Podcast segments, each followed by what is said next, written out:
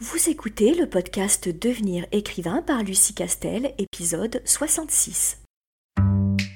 Bienvenue sur Devenir écrivain, le podcast pour démarrer et réussir votre carrière d'écrivain. Et maintenant, retrouvez votre animatrice Lucie Castel, autrice publiée à l'international, formatrice et conférencière.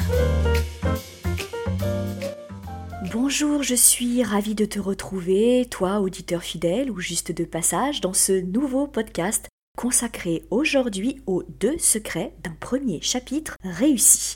Mais avant de rentrer dans le vif du sujet, je te rappelle que je fais un live un mercredi sur deux à 20h sur la page Facebook de l'Institut des carrières littéraires. J'y réponds à toutes les questions qu'on me pose et c'est aussi l'occasion d'échanger avec d'autres collègues auteurs sur ces difficultés d'écriture. L'adresse complète se trouve dans la note de podcast sur licar.fr slash podcast.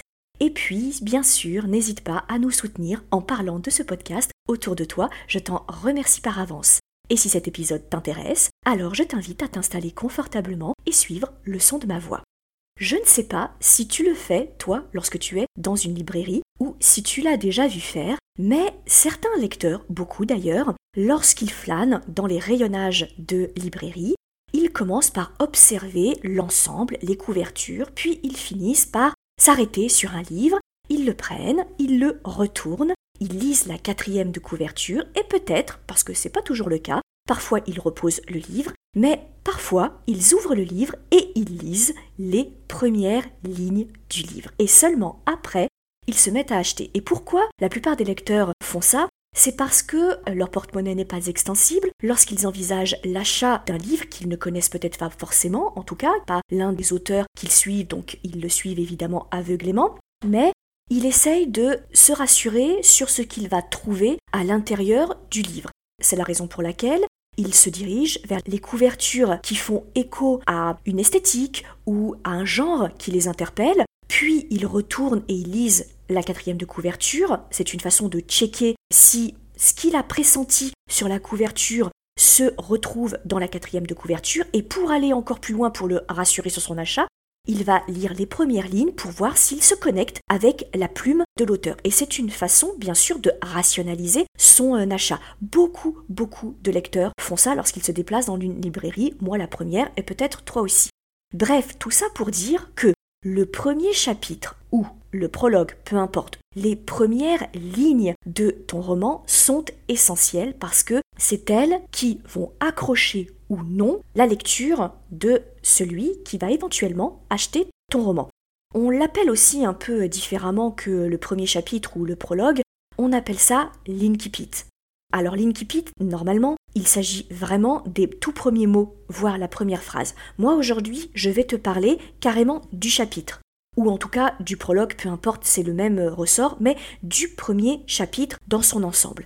Ce premier chapitre, il est essentiel. Et il répond à deux choses fondamentales, ces fameux deux secrets dont je te parlais dans le titre.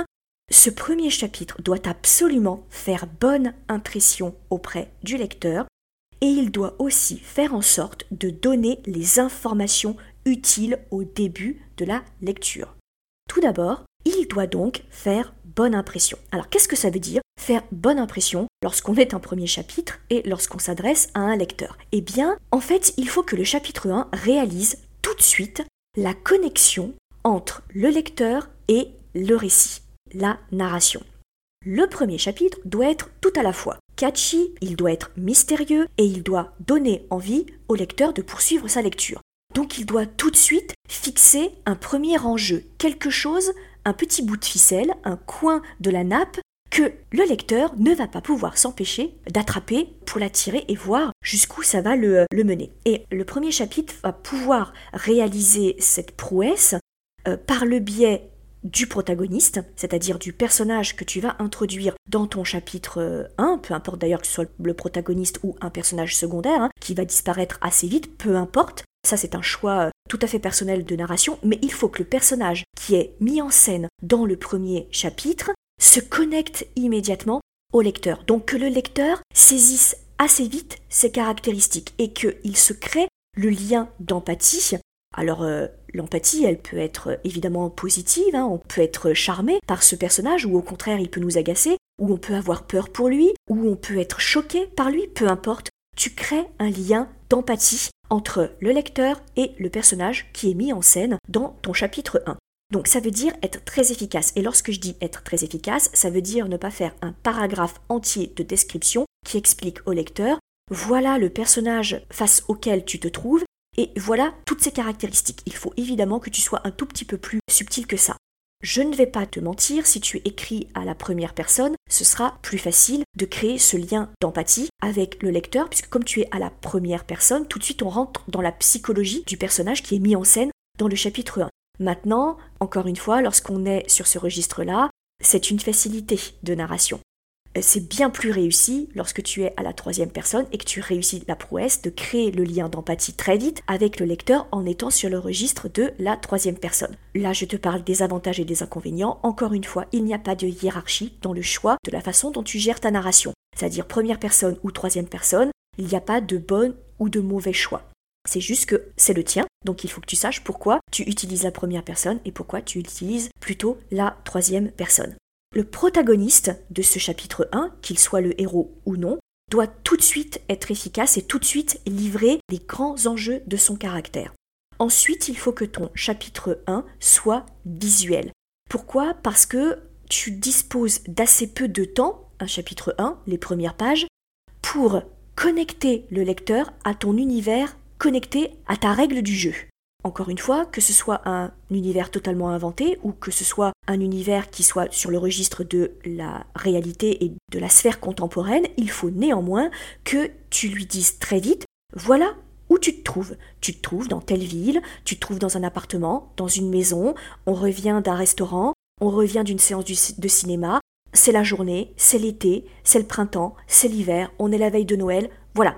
Très vite, il faut que tu donnes suffisamment d'informations à ton lecteur pour qu'en quelques lignes, il puisse visualiser le lieu dans lequel se noue le chapitre 1, la scène du chapitre 1. Et donc il faut que tu l'aides. Et là, j'insiste parce que je vois souvent cet écueil sur le chapitre 1. Certains auteurs qui débutent veulent tellement ménager le suspense qu'ils attendent une page, deux pages avant d'expliquer au lecteur voilà où tu te trouves et voilà à quel personnage tu as affaire. Et ça, c'est une erreur. C'est parce que si le lecteur, il passe deux pages à se dire mais je suis face à quoi? Face à, qui? On est où? Il décroche. Le suspense, tu ne le gères pas en ne donnant aucune information à ton lecteur. C'est pas ça du tout, le suspense. C'est une autre technique. Le suspense, il va se faire sur l'enjeu que tu places, mais l'enjeu, tu vas le faire comprendre à ton lecteur si déjà il comprend où il se trouve, si déjà il comprend qu'il est en danger, ou au contraire qu'on est face à une rupture, qu'on est face à un drame, que le, protagoniste est triste, qu'il est joyeux, qu'il est au travail, qu'il est chez lui. Et c'est après que tu places l'enjeu, et c'est l'enjeu qui place le suspense. Mais pas que je me retrouve face à deux pages où je ne sais toujours pas qui parle, je ne sais toujours pas où on se trouve, et je ne sais toujours pas si je suis à l'extérieur de quelque chose ou à l'intérieur de quelque chose, si je suis dans le passé ou si je suis dans le présent. Donc, encore une fois, ça n'est pas ménager le suspense que de démarrer le premier chapitre en se demandant où est-ce que je me trouve, qui parle, qui est en train de parler, qui tient la scène. C'est pas du tout ça le suspense. Très vite, et encore une fois, tu n'en fais pas des tonnes, hein, parce qu'il ne faut pas être sur des pages et des pages de description et d'explication. Très vite, il faut que je sache qui tient la scène, quel est le protagoniste de ce chapitre 1, et où je me trouve, et quand je me trouve. Ça, il faut l'évacuer très très vite. Pour cela, n'hésite pas à être visuel. Tu distilles quelques petits détails de description très rapides qui me permettent de savoir je suis euh, dans une grande ville, dans une métropole, je suis dans les années 80, je suis euh, en hiver, je suis... Euh, voilà. Et quelques petits détails de description sont utiles pour rendre ces premières lignes, ce premier chapitre très visuel. L'équilibre est très difficile à obtenir entre le fait de livrer suffisamment d'informations pour que le lecteur puisse visualiser où il se trouve et qu'est-ce qui est en train de se jouer face à lui, et que tu ne sois pas non plus trop lourd et que tu ne donnes pas non plus une surenchère d'informations qui est qu'on a l'impression d'avoir une sorte de guide d'explication, vraiment, ou de notice explicative du début de ton roman. Alors là, l'écueil, il se trouve vraiment, si on est un peu euh, dans la caricature, mais malheureusement c'est un peu le cas, il y a des genres qui sont plus durs que d'autres sur le début de chapitre. Et certains écueils, surtout sur celui d'en faire un peu des tonnes, d'être dans la notice explicative du monde, on le retrouve souvent dans les genres de fantasy. Pourquoi? Ben Parce que le lecteur, tu vas le faire plonger dans un univers qu'il ne connaît pas du tout, dans un univers parallèle, dans un monde entièrement inventé. Et du coup, tous les auteurs, mais on le fait tous, tous les auteurs, on se dit, mon Dieu, mais le pauvre lecteur qui débarque mon monde, moi je le connais très bien. Euh, mon monde, je sais qu'on est dans une tyrannie, je sais qu'il existe des euh, grandes sphères de magie, qu'on a une magie noire, une magie blanche, que la nature parle, qu'il existe plusieurs mondes qui sont interconnectés. Moi, je, je le sais tout ça parce que j'ai écrit le livre, voire j'ai écrit la saga. Mais le lecteur, lui, il ignore tout ça. Donc, pauvre lecteur, il va quand même falloir que je lui en donne un minimum pour qu'il puisse comprendre le fonctionnement de mon monde. C'est une erreur de vouloir lui expliquer dès le départ. Typiquement, lorsque je suis dans un pays que je ne connais pas, je dois prendre le métro. Je n'ai pas besoin de savoir combien de lignes de métro il existe, quand le métro a été inventé, comment est-ce que le métro fonctionne, s'il y a des chauffeurs de métro ou si tout est électrique. Moi, j'ai juste besoin de voir la rame de métro, de savoir qu'elle part d'un point A et d'un point B qui m'intéresse, bien sûr parce que les autres rames de métro je m'en fous, et de m'engouffrer dans le métro, et je verrai bien ensuite ce qui se passe. Vraiment, garde en tête, c'est comme si tu découvrais un pays que tu n'as jamais visité et tu te moques des règles générales. toi, tu n'as juste besoin d'avoir les informations que si elles te servent immédiatement. Et puis petit à petit, tu apprendras à connaître le monde. Est-ce que c'est une monarchie, une tyrannie, une république? Est-ce que c'est un pays plutôt euh, axé sur l'agriculture ou plutôt un pays ultra euh, développé, industrialisé, euh, etc., ultra technologique Voilà. Dis-toi que pour le lecteur, c'est pareil, il n'a pas besoin d'avoir un premier chapitre qui lui explique la prophétie, l'histoire du monde, les différents royaumes. Il n'a pas besoin d'avoir cette cartographie. Il en aura besoin plus tard. Dans un premier temps, il a juste besoin d'avoir quelques informations qu'il peut exploiter tout de suite, à savoir vivre l'enjeu du premier chapitre. Donc il a juste besoin d'avoir les informations de l'enjeu, du mystère, de la problématique du chapitre 1 qui est en train de se nouer, et puis petit à petit, tout au long du livre, tu lui donneras des informations supplémentaires sur le fonctionnement de ton monde. Ça, c'est extrêmement important. Et puis, le deuxième secret d'un chapitre, d'un premier chapitre réussi, c'est que tu dois distiller dans ton premier chapitre ou dans ton prologue les prémices de ta fameuse intention littéraire. En fait, dans ce chapitre 1, tu livres le contexte de départ, tu livres le statu quo de départ, qui euh, d'ailleurs va généralement se dérouler sur plusieurs chapitres, mais particulièrement sur le chapitre 1, où tu expliques en gros, voilà le portail d'entrée, voilà où je me trouve, c'est comme ça que démarre ma narration.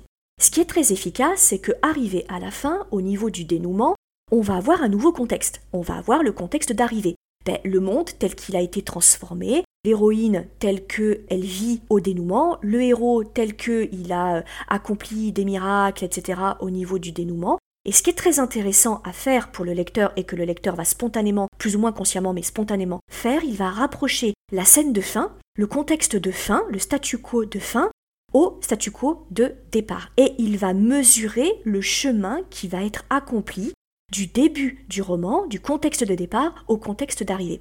Et ce qui est très subtil, ce qui est très intéressant de faire, toi en tant que auteur qui a la maîtrise de ta narration du début jusqu'à la fin, et je te renvoie à la nécessité du plan et de la planification, comme tu sais déjà à quel contexte d'arrivée tu vas atterrir, on est d'accord quel est l'enjeu, quelle est l'intention, quel est le message et la leçon de vie que tu vas acquérir durant ta narration, ce qui est intéressant et ce qui fonctionne très bien, c'est de distiller déjà dans ton chapitre 1 les prémices de ce qui va se dérouler vers la fin. Évidemment que le lecteur ne le verra pas, on est d'accord, mais il va s'en souvenir arrivé à la fin du livre. Et là, je te renvoie à un exemple d'une œuvre qui est celle de Orgueil et Préjugés de Jane Austen. Et très tôt, dans les toutes premières pages, un personnage secondaire fait une réflexion sur le risque des préjugés le risque de l'orgueil, d'être un personnage orgueilleux, et surtout des erreurs, des douleurs et, des blessures que l'orgueil peut provoquer. Alors, bien entendu, quand on démarre le, roman, on passe complètement à côté de cette réplique, qui est une réplique parmi tant d'autres, et puis qui est une presque une lapalissade, hein, qui est évidemment les péchés d'orgueil provoquent des blessures autour de nous, on est, on est d'accord. Mais quand on arrive à la fin du livre, étant donné que le propos que l'intention littéraire de Jane Austen, c'est d'aborder et de décortiquer la mécanique de l'orgueil, des préjugés et des quiproquos que ça entraîne et, des, des, risques, des blessures, des douleurs que ça peut provoquer, évidemment, et qu'on peut à terme peut-être passer à côté d'un vrai bonheur, ça prend tout son sens. Évidemment que cette réplique du début prend toute sa saveur et tout son sens, et c'est très très efficace. Voilà ce que je voulais te dire sur les deux secrets d'un premier chapitre réussi, mais si tu ne dois retenir qu'une chose, c'est de vraiment, vraiment travailler ce premier chapitre. Mais bien entendu, si, comme moi, tu es une adepte des conférences de technique d'écriture de Stephen King, tu sais que le plus souvent, lors d'un premier jet, quand tu relis ton manuscrit, il y a un conseil qui fonctionne plutôt très bien, qui est celui de supprimer ton premier chapitre. Tout ça pour dire que souvent on le rate, le premier chapitre, lors du premier jet. C'est normal parce qu'on se met en place, parce qu'on n'a pas encore en main notre univers, on n'a pas encore en main nos personnages, et c'est tout à fait normal, et donc auquel cas on retravaille le chapitre 2, et c'est lui qui devient le chapitre 1, mais je trouvais assez intéressant de finir sur cette note. Voilà, j'espère que ce podcast t'aura un peu éclairé sur le sujet. N'hésite pas à me soumettre d'autres questions que tu aimerais que je traite lors des prochains épisodes. Je te souhaite une excellente semaine et je te dis à très vite. Inscrivez-vous à notre newsletter et recevez en cadeau notre modèle de fiche de personnage ultra complète. Chaque semaine, découvrez nos conseils et une bonne dose de motivation. Rendez-vous sur licar.fr, l e.